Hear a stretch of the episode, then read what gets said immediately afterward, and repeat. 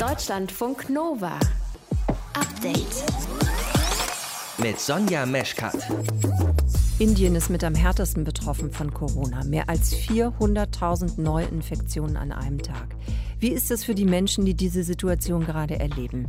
Das erzählt euch Ahmed Khan im frischen Podcast vom Update heute am 5. Mai. Ahmed lebt im Osten von Indien in einem kleinen Ort und er ist sauer auf die indische Regierung. Yes, we are doing so. Uh, the government has failed us this time. Our uh, medical system has collapsed, and and we should be blaming. You know, we should be blaming. Why? You know, see, half of a million cases are coming every day. Er findet, die Politik hat versagt, wenn es eben pro Tag so viele Neuinfektionen gibt. Er schildert uns heute seine Situation. Weiteres Thema bei uns. Welche Musik mögen Kühe und geben die mehr Milch, wenn man ihnen Musik vorspielt? Also bestimmte Musik.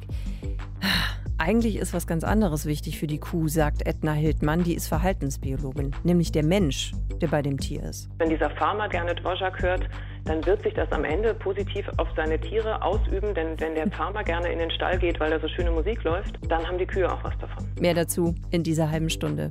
Ihr hört zu, das ist schön. Deutschlandfunk Nova. Auf dem Schwarzmarkt werden für Sauerstoff astronomische Summen verlangt. Das Gesundheitssystem kann die Infizierten nicht mehr versorgen. Es gibt zu wenig Medikamente und zu wenig Impfstoff. Indien ist eins der Länder, in dem die Corona-Lage besonders drastisch ist. Allein im April hat in Indien rein statistisch gesehen jede Minute ein Mensch Covid-19 nicht überlebt. Wie die Situation ist für die Bevölkerung in Indien, darüber konnte ich mit Ahmed Khan sprechen. Ahmed ist 29, er ist Informatiker und lebt in Ambikapur, das ist im Osten von Indien. Ahmeds Muttersprache ist Hindi. Fürs Interview haben wir Englisch gesprochen und ich fasse das dann zwischendurch nochmal für euch zusammen, was Ahmed geantwortet hat. Ahmed, ist jemand aus deiner Familie eigentlich bisher betroffen von Covid-19? Ahmed, has anyone of your family been affected by COVID-19 so far? Yeah, one of my uncle, but he has got a mild symptoms, so he is doing absolutely fine now. And uh, yeah, but we cannot visit him, you know, because we all are afraid of the same. but at the same time uh, my neighbors they are they are affected. So just maybe uh, next house to mine have one corona patient there. Ich wollte gerade wissen, ob jemand, der ihm nahesteht aus seiner Familie zum Beispiel, ob der eben an Corona erkrankt ist. Und er sagt ja, ein Onkel, der hat aber relativ milde Symptome nur gezeigt. Und seine Nachbarn, die haben auch Covid-19, mm, aber zumindest keinen schweren Verlauf.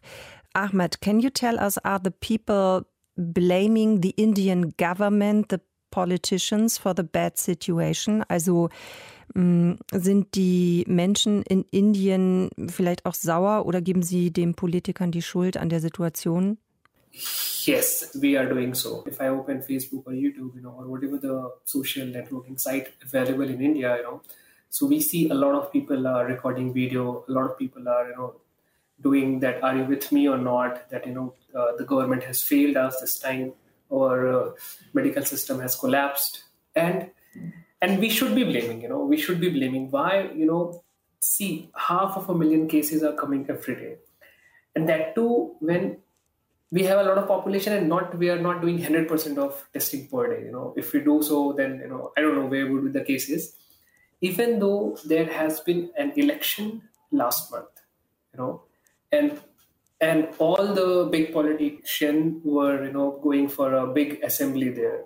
A lot of people were uh, coming to support them. A lot of i mean i would say you know just maybe 0.1 million or 0.2 million people were there in the assembly. So when you have this massive things in your country or over the world but you are focusing on the election then uh, why would people of India won't you know blame the government.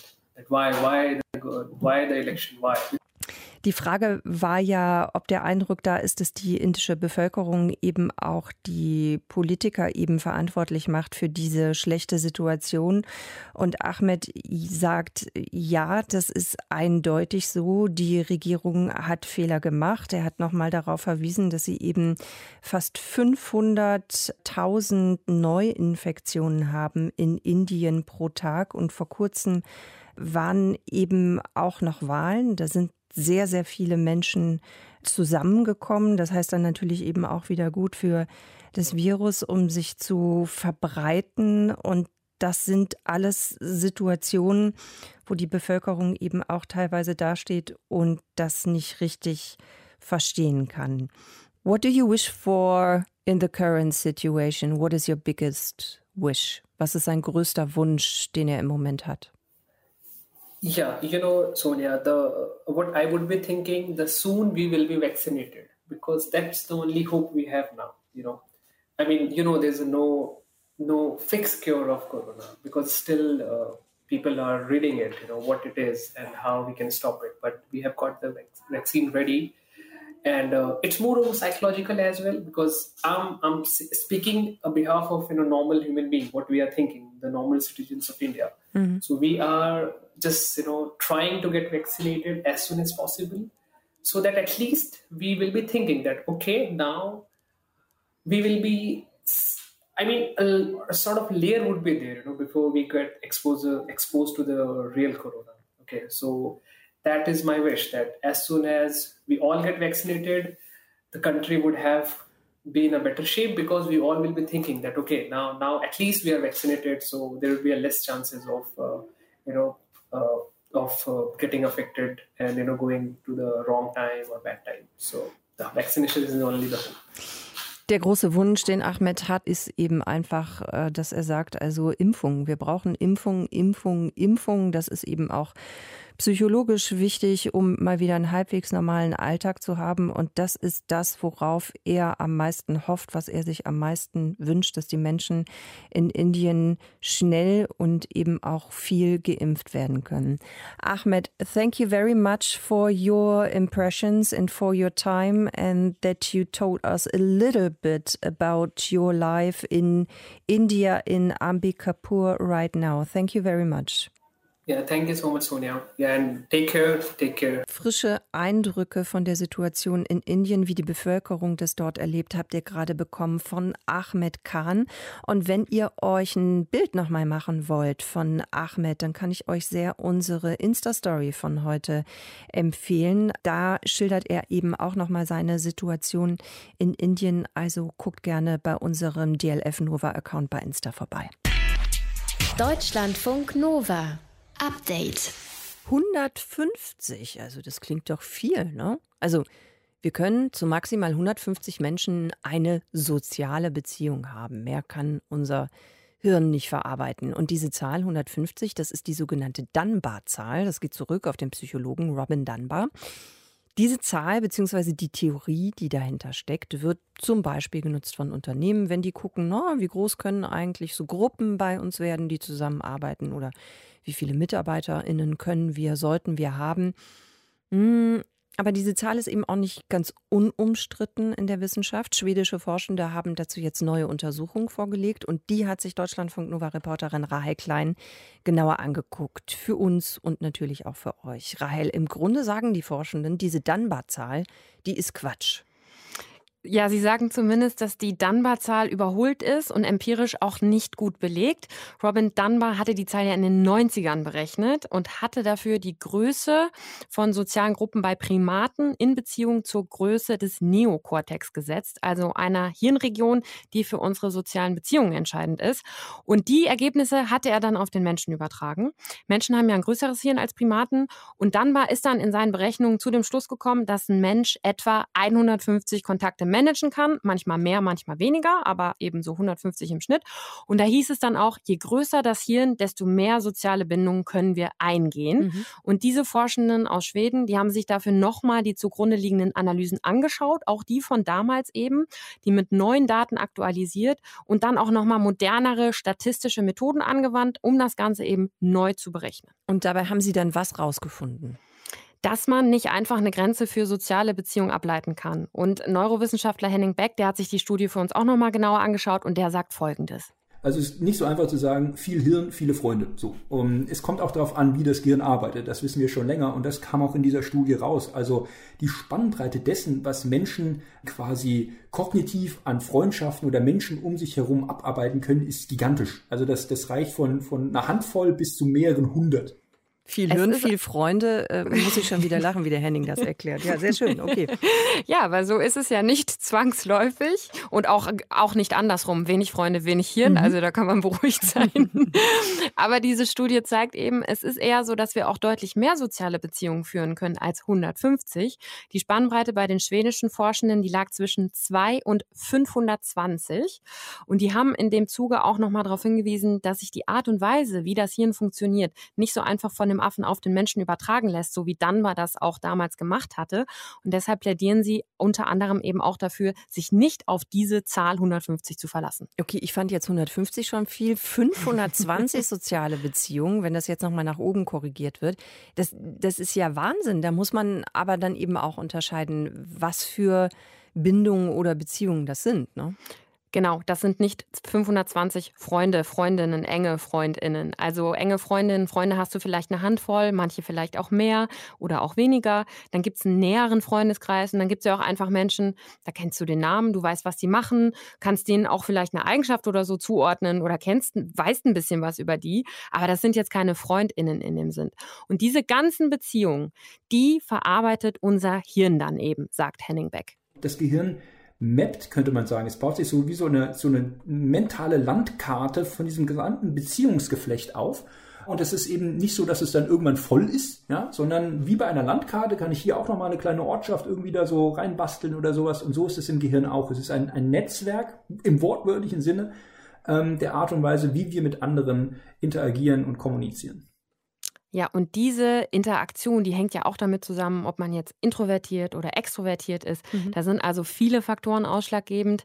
Irgendeine Obergrenze, wie viele soziale Beziehungen wir eingeben können, die gibt es sicherlich, aber die kann man eben kaum definieren. Kann man denn lernen, mehr soziale Beziehungen einzugehen oder zu haben? Also unser Hirn ist schon anpassungsfähig auf jeden Fall und hat sich auch im Laufe der Zeit erweitert, was unsere kognitiven Kapazitäten angeht. Das sagt auch Henning Beck.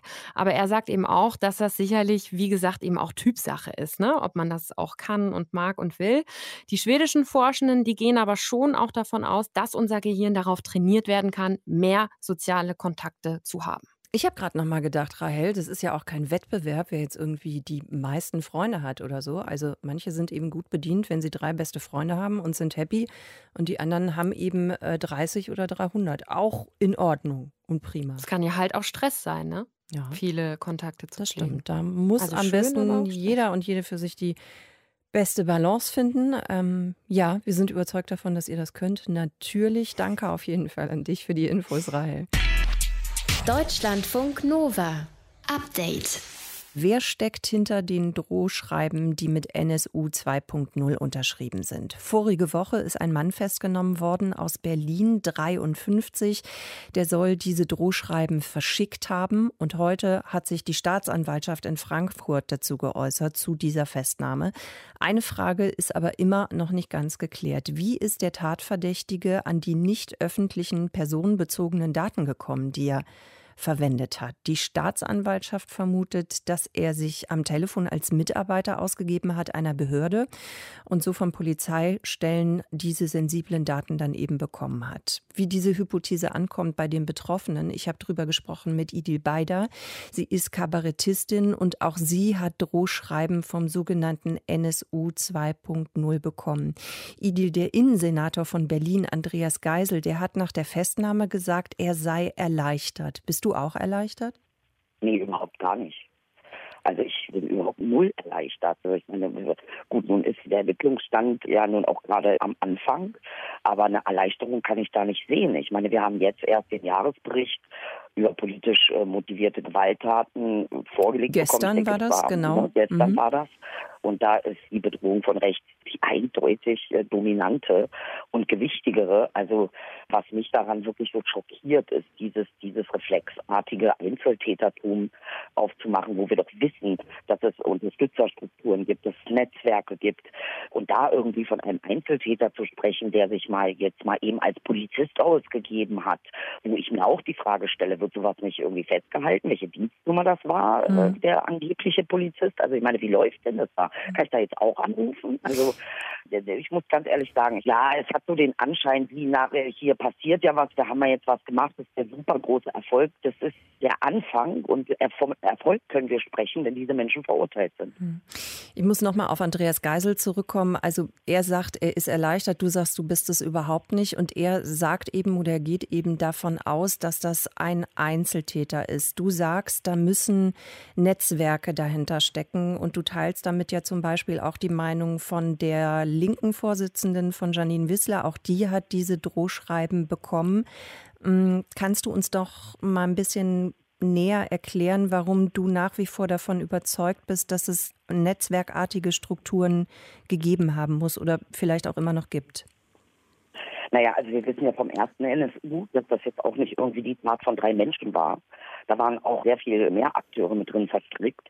Wir wissen auch, dass rechte Gewalt und besonders Strukturen gibt, die, äh, die sind international vernetzt. Das sind ja alles Dinge, die wir wissen.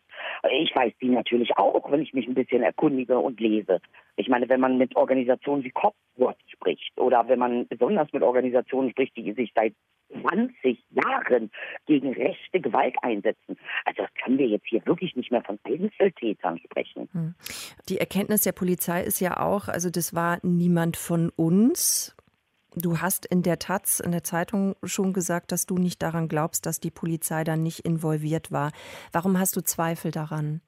Naja, also erstens mal diese ganzen Datenabfragen, die ungeklärt sind. Ne? Also ähm, äh, warum wurden eigentlich unsere Daten abgerufen in, in Frankfurt am Main, in Wiesbaden, in Hamburg, in Berlin? Also das ist ja, Entschuldigung, das, das ist aber ein sehr umtriebiger Einzeltäter, der anscheinend in allen Städten unsere Daten abruft. Also es macht doch gar keinen Sinn.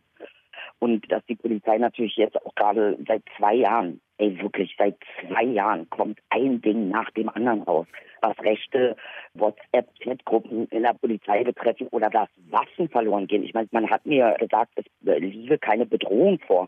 Der Verhaftete hat eine aktive Schusswaffe zu Hause gehabt. Das hätte ja auch mal ganz anders ausgehen können. Wie kann man mir da sagen, dass ich in keiner Gefährdung stecke? Es geht nicht darum, die komplette Institution irgendwie zu diskreditieren. Es geht überhaupt nicht darum, irgendwie äh, sich auf Polizisten zu stürzen, die ihre Arbeit gut machen. Es geht darum, die rauszufinden, die eben guten Polizisten die Arbeit erschweren. Vergangenen Sommer haben wir schon mal mit dir gesprochen in Deutschlandfunk Nova und da hast du mir im Interview gesagt, dass du kein Vertrauen mehr hast in die Polizei. Was wäre wichtig, damit du sagst, okay, jetzt kann ich wieder Vertrauen bilden. Also, ja. ja, der erste Schritt wäre für mich einfach mal zu hören, ja, wir wissen, dass wir in der Polizei Kräfte wirken haben, die nicht demokratisch sind, die nicht auf dem Grundgesetz basieren, die mutmaßlich auch zur rechten Terror und Gewalt in Deutschland beitragen. Und wir als Polizei werden alles tun, um diese aus dem Polizeibetrieb rauszubekommen. Idil, danke für deine Meinung und dass du uns deinen Standpunkt erklärt hast hier in Deutschlandfunk Nova. Idil Beider ist Kabarettistin und auch sie hat Drohschreiben bekommen vom sogenannten NSU 2.0. Danke dir. Deutschlandfunk Nova. Update. Und wir sprechen über Wein. Es soll nämlich Wein versteigert werden, der auf der ISS gelagert worden ist. Also ihr könnt euch das so vorstellen, die ISS ist damit der teuerste Weinkeller der Welt. Für Menschen, die das toll finden, wird nämlich eine Flasche geschätzt so um die eine Million Dollar kosten. Eine Million Dollar für Wein der einmal im All war. Ja, ja, es gibt äh, schöne Sachen auf dieser Welt. Es muss nicht immer nur das All sein, der den Alkohol teuer macht. Es gibt genügend verrückte Geschichten um weit gereisten Alkohol, auch hier auf der Erde. Und die hat uns Deutschlandfunk Nova Reporter Christian Schmidt mitgebracht. Christian, ich freue mich sehr, dass du immer so die Funny Stories auch für uns hast. Ne? Oh, nichts lieber als das. Drei Geschichten habe ich dir mitgebracht. Drei Geschichten über Alkohol auf Reisen. Jetzt ist es nur so, nur zwei davon sind wahr. Ah, Und du ahnst es. Hm? Ja. Wir spielen ein Spiel. Okay. Hä? Wirklich, meinst du das ernst? Nee, das kannst du mir nicht erzählen. Nee, ne? Vom Pferd. Wie bitte? Das Wahr- oder Falschspiel. Alles klar. Äh, äh.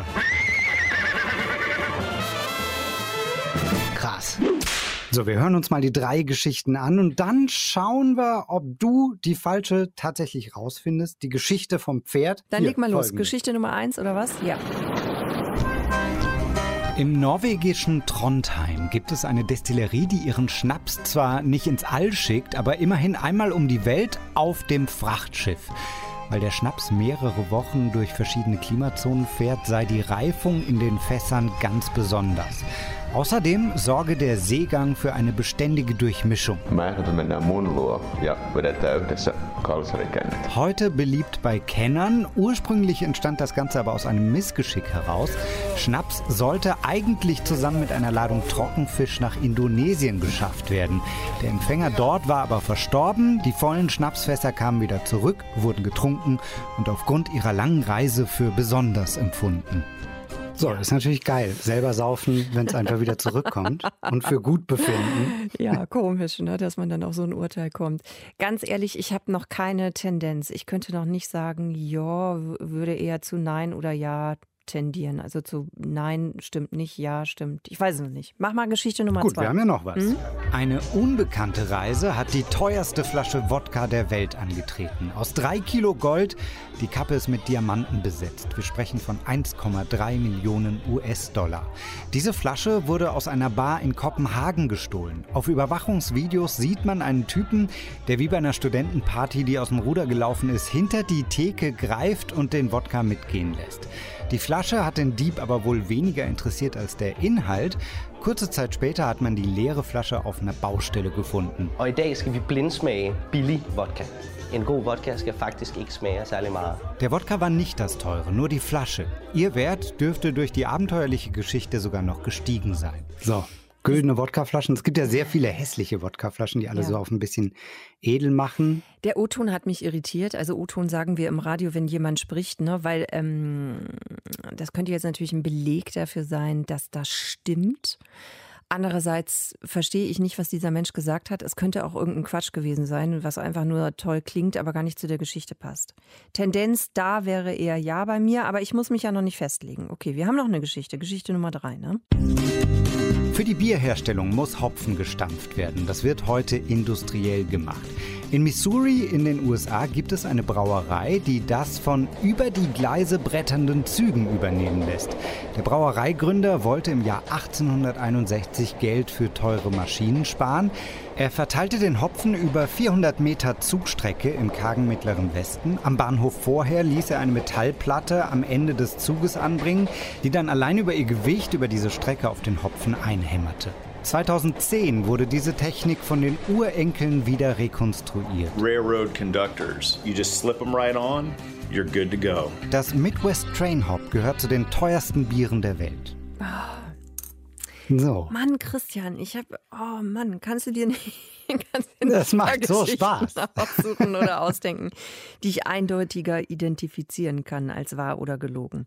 Gut, ich versuche mich jetzt mal festzulegen. Also bei der Wodka-Geschichte kann ich jetzt schon sagen, also die Geschichte mit den Diamanten und mit der Flasche, ich glaube, die stimmt.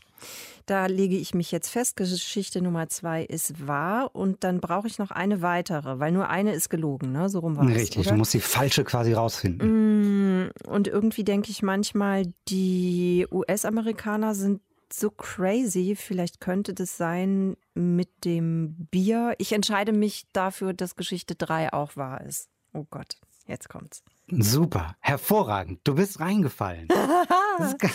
okay, sag mal, löse mal Das ist auch schön. Es werden auch Weine immer so ganz von, von speziellen Personen gestampft und so. Da habe ich gedacht, naja, vielleicht kann man das beim Hopfen ja ein bisschen übertreiben. Okay, hat funktioniert. Also das stimmt nicht. Dieser Schnaps auf Reisen, der ist tatsächlich auch richtig. Das ist ein Aquavit, der wird zweimal über den Äquator gefahren mit dem Schiff, schön auf dem Meer durchgeschaukelt. Ja, und das äh, mit der gestohlenen Wodkaflasche, da hast du recht, das gab es tatsächlich. So ein Barbesitzer aus Kopenhagen. Und Fun Fact, diese goldene, diamantene Wodkaflasche, die hatte sogar mal einen Gastauftritt in House of Cards. What? Also die ist jetzt wieder aufgetaucht, kurz später.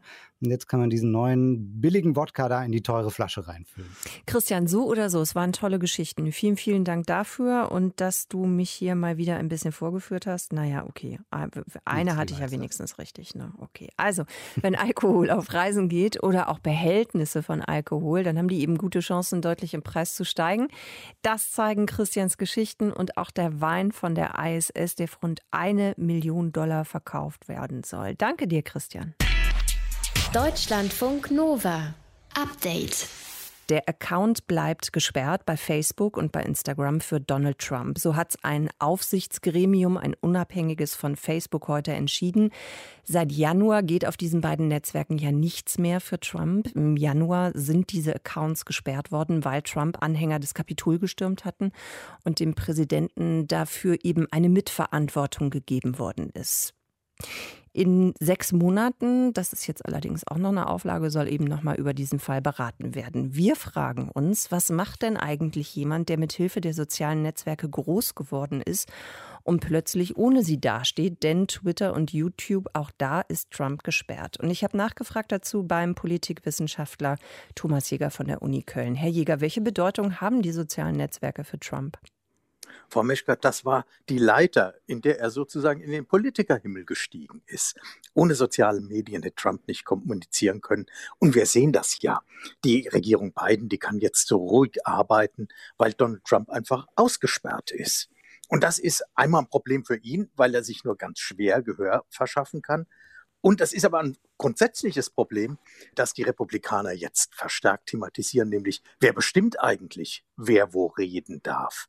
Äh, wird hier nicht die freie Meinungsäußerung mit Füßen getreten? Muss man nicht diese Konzerne zerschlagen, wie das inzwischen schon von Abgeordneten gefordert wird. Das ist ja auch immer wieder ein Kritikpunkt, der kommt, also dass eben nicht die sozialen Netzwerke alleine darüber entscheiden sollen dürfen, wer eben einen Account haben darf, wessen Account gesperrt wird oder welcher nicht. Was halten Sie generell davon, dass ähm, ja, dass soziale Netzwerke so viel Einfluss auf die Wahrnehmung haben von Politikerinnen und Politikern? Ne, das, das ist eben so. Das kann man schade finden und könnte sich sagen, ja, die sollten doch alle lieber die Fachliteratur lesen und sollten sich in politologischen Zeitschriften umtun. Es, so ist die Realität nicht. Sondern es ist das schnelle Kommunizieren, es ist das Aufmerksamheischen. Mein, nehmen wir nur eine kleine Situation. Joe Biden geht die Gangway zu Air Force One hoch. Er stolpert dreimal. Das hat kaum einer mitbekommen. Jetzt stellen wir uns mal vor, Donald Trump wäre noch bei Twitter gewesen. Hm. Das Ding würde laufen, laufen, laufen und man würde immer wieder von Sleepy Joe sprechen. Er hätte ihn definiert von außen. Er hätte die Macht dazu gehabt. Und die wurde ihm genommen. Und die Dinge sind halt, wie sie sind. Facebook hat ja dieses Gericht sozusagen das, den Supreme Court von Facebook eingerichtet. 20 Leute, die von Facebook ausgesucht wurden, die von ihnen äh, finanziert werden und gleichwohl unabhängig dann urteilen sollen, ob jemand äh, hier seinen Account genommen bekommt äh, oder nicht. Und die haben ein Urteil gesprochen, was sozusagen den Ball wieder halb zurückspielt. Auf der einen Seite wird bestätigt, Donald Trump ist ein gefährlicher Kommunikator für die Vereinigten Staaten. Er kann sozusagen Feuer legen in dieser Gesellschaft. Auf der anderen Seite heißt eben diese Auflage, überlegt nach sechs Monaten nochmal, ob das für immer sein wird. Mhm. Das hier doch ein ernstes Problem ist, wer sich über diese Medien Gehör verschaffen kann und wer eben nicht. Jetzt hat Donald Trump ja eine eigene Webseite gestartet, From the Death of Donald J. Trump, so heißt die. Und naja, im Prinzip ist es ein Blog mit kurzen Statements von Trump, die eben seine Anhänger dann in den sozialen Netzwerken wiederum teilen sollen, teilen können. Glauben Sie, das funktioniert ähnlich gut, wie ihr das eben selbst machen konnte über seinen eigenen Twitter-Account? Nee, das funktioniert nicht. Ich meine, irgendwas muss der jetzt machen. Es gab ja eine Reihe von Überlegungen, ob Trump nicht äh, sozusagen sein eigenes Twitter äh, aufbaut. Mhm. Ich meine, er hat 88 Millionen Follower gehabt. Das ist schon mal ein Wort. Es bei Facebook waren es 32 Millionen. Also das heißt, wo immer er hingeht, er zieht Millionen mit und die werden ihm folgen. Wir können aus den Umfragen sehen, dass die Unterstützung für Donald Trump nicht nachgelassen hat. Die ist weiterhin enorm hoch. Und das, was er jetzt auf seiner Website gebastelt hat, das sieht so ein bisschen aus wie Twitter für Arme. Und nebendran, neben jedem Pseudo-Tweet ist sozusagen dann gleich der Hinweis, Leute, verlinkt das mit eurer Facebook-Seite, mit eurem Twitter-Account sozusagen die Idee herzugehen und zu sagen, wenn ich schon nicht äh, meine Tweets absetzen kann, dann schreibe ich einfach was, was andere retweeten und, und äh, kommen dadurch dann äh, in die Öffentlichkeit. Und irgendwie sind das alles Notlösungen. Und ich nehme an, dass man in, in Mar-a-Lago, seinem jetzigen äh, Domizil, inzwischen weiß, irgendwie kann man das doch nicht so selber basteln, was diese Tech-Konzerne da über Jahre aufgebaut haben. Und irgendwie ist eben Donald Trump dann auch abhängig von den sozialen Netzwerken, muss man dann am Ende wahrscheinlich sagen. Vielen Dank für Ihre Einschätzung, Herr Jäger, hier im Deutschlandfunk Nova Update. Sehr gern, Frau Meschkat. Deutschlandfunk Nova Update. Die besten Geschichten kommen kurz vor Schluss, ist doch klar, ne? So machen wir das immer in Deutschlandfunk Nova. Naja, okay. Fast immer. Also neulich in Lund, in einem Dorf südlich von Kopenhagen, mit Fliegefrack und langem Kleid ziehen acht Musikerinnen und Musiker in einen Kuhstall, packen da ihre Celli aus und fangen an, Tschaikowski zu spielen. Und die Kühe im Stall fressen einfach weiter, und sehen jetzt auch nicht so besonders beeindruckt aus. Diese Aktion war eine Idee der Besitzer der Kühe und der Cello-Schule in der Gegend, um eben den jungen Musikerinnen und Musikern so ein bisschen Aufmerksamkeit in dieser Pandemie eben zu verschaffen. Und wir wollen jetzt mal klären mit Professor Edna Hillmann, mm, ja, woran das jetzt gelegen hat, dass die Kühe unbeeindruckt waren oder wie man sie vielleicht beeindrucken könnte. Erstmal schönen guten Abend, Frau Hillmann. Schönen guten Abend, Frau Meschkat. Sie sind Verhaltensbiologin an der Humboldt-Universität in Berlin. Erklären Sie uns das mal. Hat es jetzt an Tschaikowski oder am Cello gelegen, dass bei den Kühen nicht so viel passiert ist? Ehrlicherweise habe ich mir das Video angeschaut zu diesem Konzert und mhm. ich glaube, es lag am frischen Futter. okay, die waren abgelenkt oder was? Ja, ich glaube, wenn ich das auf den Bildern richtig gedeutet habe, dann haben die ganz frisch feines Futter vorgelegt bekommen und das war einfach in dem Moment wichtiger. Aber gleichzeitig haben die Tiere sich ja auch von der Musik nicht abschrecken lassen. Die mhm. sind ja nicht weggegangen, sondern die sind geblieben. Aber das Futter, das Frische, das war, glaube ich, der größere Reiz dann in dem Moment. Das hört man ja immer mal wieder, dass Musik irgendwie angeblich Einfluss haben soll auf Tiere, dass es beruhigend wird oder dass da angeblich mehr Milch gegeben wird. Kann man sowas denn tatsächlich erforschen oder nachweisen? Hat das tatsächlich eine Wirkung? Also erforschen können kann man das. Es ist bloß nicht ganz so einfach, wie man das landläufig vielleicht sich sich vorstellt, ja, da spiele ich ACDC oder Mozart und dann geben die Kühe mehr oder weniger Milch. So, so könnte man sich das vorstellen, mhm. kann man das machen. Und dann, das heißt, man würde wirklich so ein Verhaltensexperiment mit den Tieren machen oder in dem Fall ein Milchgebe-Experiment. Und da muss man dann ganz viele Randbedingungen berücksichtigen. Dass, also man muss zum Beispiel gucken, so eine, so eine Kuh, die gibt kurz nach dem Abkalben, gibt die ganz viel Milch und dann mit der Zeit wird das immer weniger. Das heißt, es ist dann noch relevant, ob ich den zuerst Mozart vorspiele oder erst ACDC. Je nachdem werden die auch unterschiedlich viel Milch geben. Also solche Geschichten muss man dann mit berücksichtigen. Darum ist das nicht so einfach. Da muss man sich schon ziemlich viel Gedanken machen, bevor man so ein Experiment macht. Und dann ist es so, dass es ganz viel davon abhängt, ob der Melker ACDC mag oder Tchaikovsky oder Dvorak oder wen auch immer. Warum? Weil, Meistens wird das doch sogar mit Melkmaschinen gemacht. Ja, genau. Und äh, klar, die Melkmaschinen, die sind erstmal, die machen einfach Lärm. Aha. Also, ne, die machen für die Melker Lärm und für die, für die Kühe Lärm, die gewöhnen sich dann alle daran. Da gibt es tatsächlich aber auch wirklich systematische Studien, dass laute Melkstände stressiger sind. Mhm leise Melkstände und das geht wahrscheinlich über darüber, dass es für die Melker anstrengend ist. Und wenn der Melker, der ist ganz wichtig, oder hier in diesem dänischen Beispiel, das sind keine Milchkühe, das sind Mutterkühe, die werden nicht gemolken, aber der Besitzer der Tiere, der die halt versorgt jeden Tag, das ist ja die wichtigste Bezugsperson für die Tiere. Und wenn es dem schlecht geht, wenn der gestresst ist, dann überträgt er das unbewusst auf die Tiere. Also das heißt, wenn dieser Farmer da, wenn der gerne Dvorak hört, dann wird sich das am Ende positiv auf seine Tiere ausüben, denn wenn der Farmer gerne in den Stall geht, weil da so schöne Musik läuft, dann haben die Kühe auch was davon. Okay, aber man muss festhalten, am Ende habe ich Sie richtig verstanden, man kann jetzt noch keinen eindeutigen Bezug dazu herstellen, wenn die Kuh Klassik hört oder Popmusik oder welche Musik auch immer, gibt sie besser oder mehr Milch? Da gibt es also einen wissenschaftlichen Zusammenhang gibt es da nicht. Okay, vielleicht, äh, liebe Frau Hillmann, fühlen Sie sich ja noch äh, berufen als Verhaltensbiologin und möchten das eines Tages irgendwann mal erforschen? Dann sprechen wir einfach nochmal. Na, sehr gerne. Ich habe schon mehrfach mit dem Gedanken gespielt, tatsächlich. Okay, das ist schön. Dann danke ich Ihnen sehr, äh, Frau Hillmann, fürs Erklären. Edna Hillmann ist Verhaltensbiologin, arbeitet an der Humboldt-Universität Berlin. Und wir haben mit ihr darüber gesprochen, ob Kühe mehr Milch geben, wenn sie schöne oder wie auch immer man schöne Musik definiert, Musik hören. Kann man so nicht wirklich sagen. Haben wir das auch geklärt. Deutschlandfunk Nova. Update.